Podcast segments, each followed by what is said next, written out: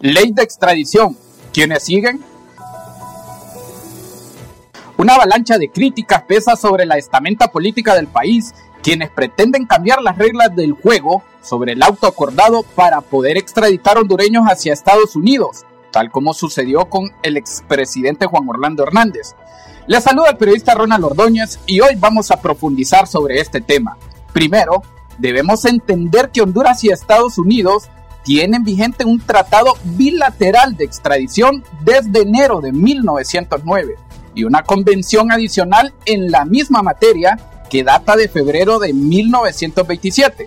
En enero de 2012 se reformó la Constitución de la República para permitir la entrega de ciudadanos hondureños a Estados Unidos acusados por narcotráfico, lavado de activos y terrorismo.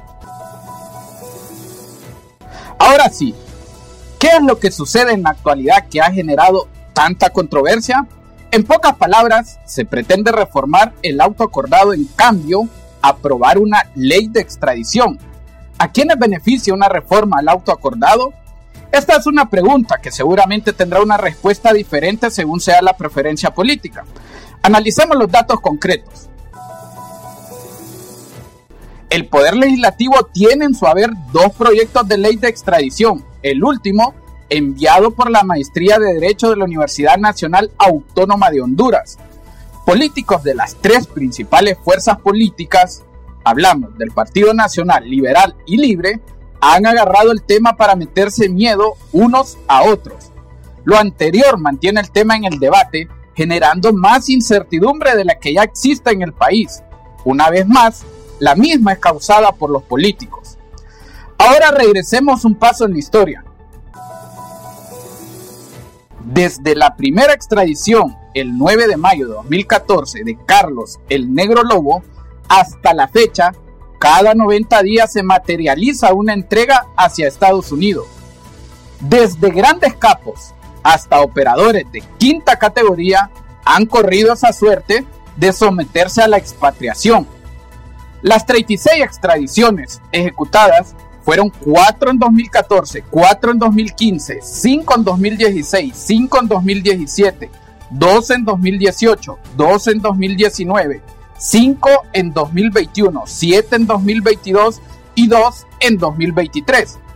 Regresemos a la actualidad. Al menos 5 actuales diputados del Congreso Nacional tienen solicitud de extradición por parte de los Estados Unidos manifestó el congresista nacionalista Francisco López. Señaló que con la figura del auto acordado nadie toca tablitas al momento que el gobierno de Estados Unidos realiza la petición. Sin embargo, indicó que con la pretendida ley de extradición se quiere limitar para que no se pueda extraditar a ciertas personas.